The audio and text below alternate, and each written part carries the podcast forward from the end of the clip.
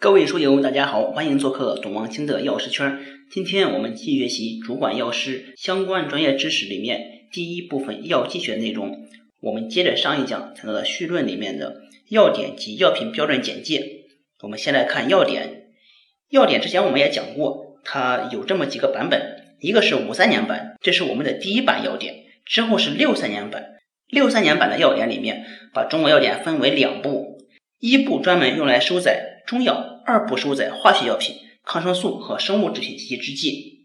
之后呢是七七年版，从八五年版开始呢，每五年更新一版。现在现行的要点是二零一五年版。二零一五版的要点里面呢，它分为四部：一部收载药材和饮片、植物油脂和提取物、成方制剂以及单位制剂等；二部收载的是化学药品、抗生素、生化药品及其放射性药品；三部收载生物制品。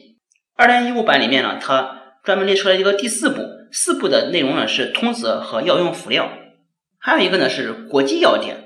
国际要点呢，它对各国呢都没有法律效力，仅作为各国编纂要点时的一个参考标准。下一个是药品标准的知识。药品标准呢，它内容包括质量指标、检验方法和生物工艺等基础要求。下一个知识点，我们看 GMP。GMP 呢是药品生产和管理的基本准则。GMP 的诞生呢，是制药工业史上的里程碑。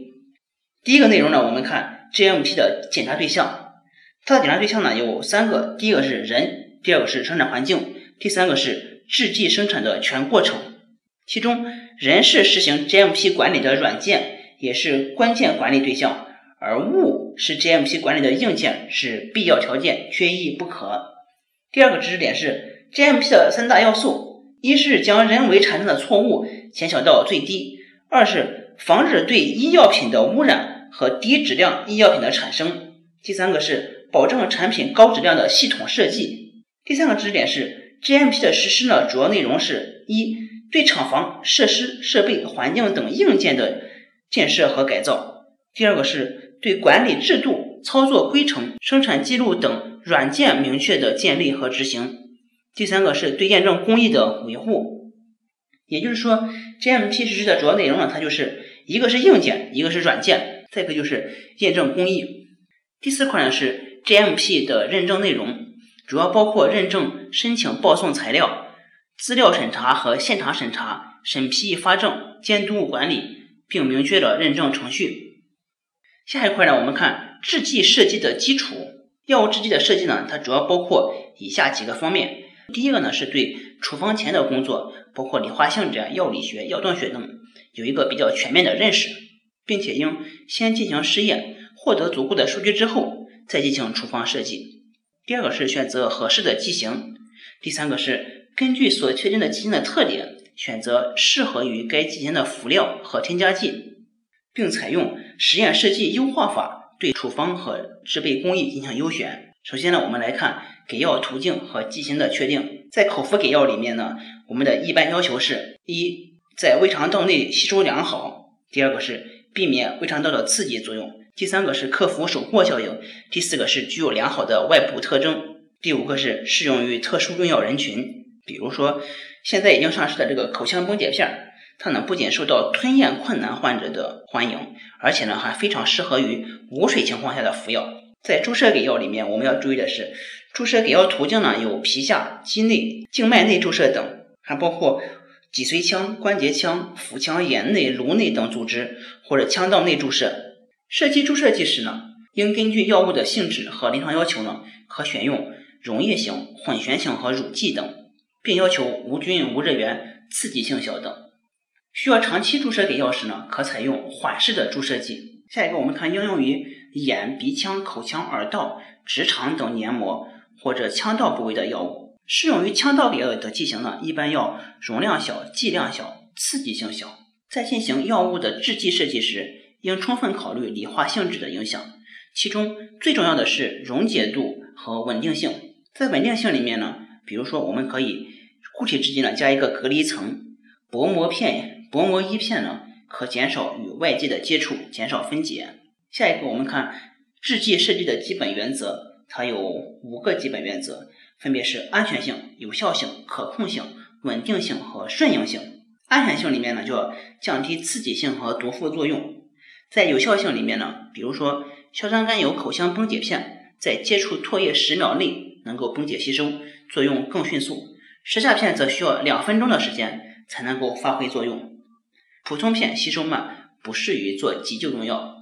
在可控性里面，可控性呢主要体现在制剂质量的可预知性和重现性。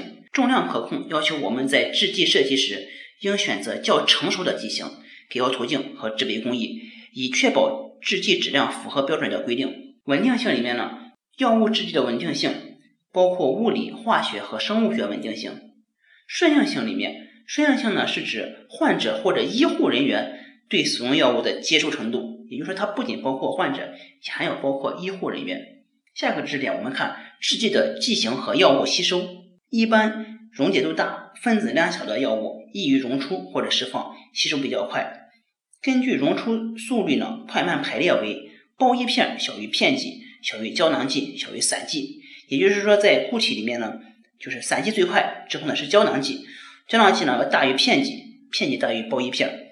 对于难溶性的药物的溶出，添加一定量的润湿剂或者增溶剂，比如说十二烷基硫酸钠、博洛沙姆等。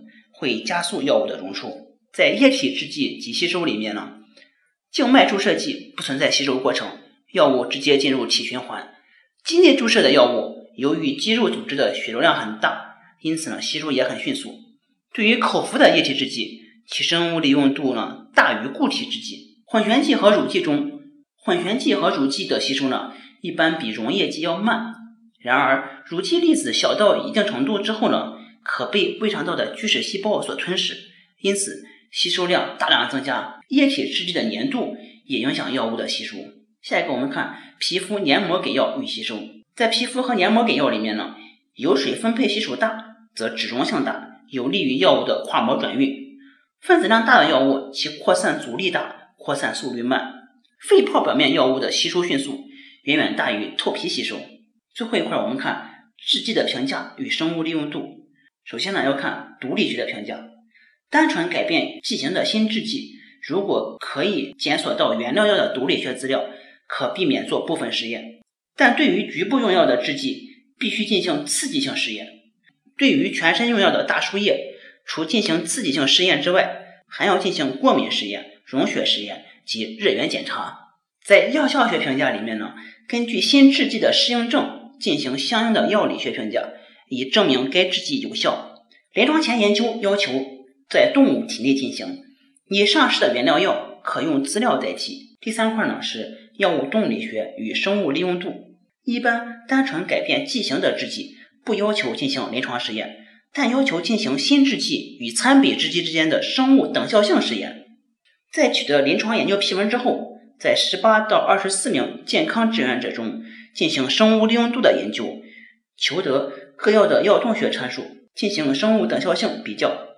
对于缓控制制剂，我们规定的是在临床前动物体内与普通制剂单次和多次给药进行比较。好，这就是绪论的所有内容。下一节呢，我们讲液体制剂。谢谢大家，也欢迎大家下载吃星球 APP，找董望清的药师圈，每天十分钟，帮助您在潜移默化中提高药学专业知识。谢谢大家。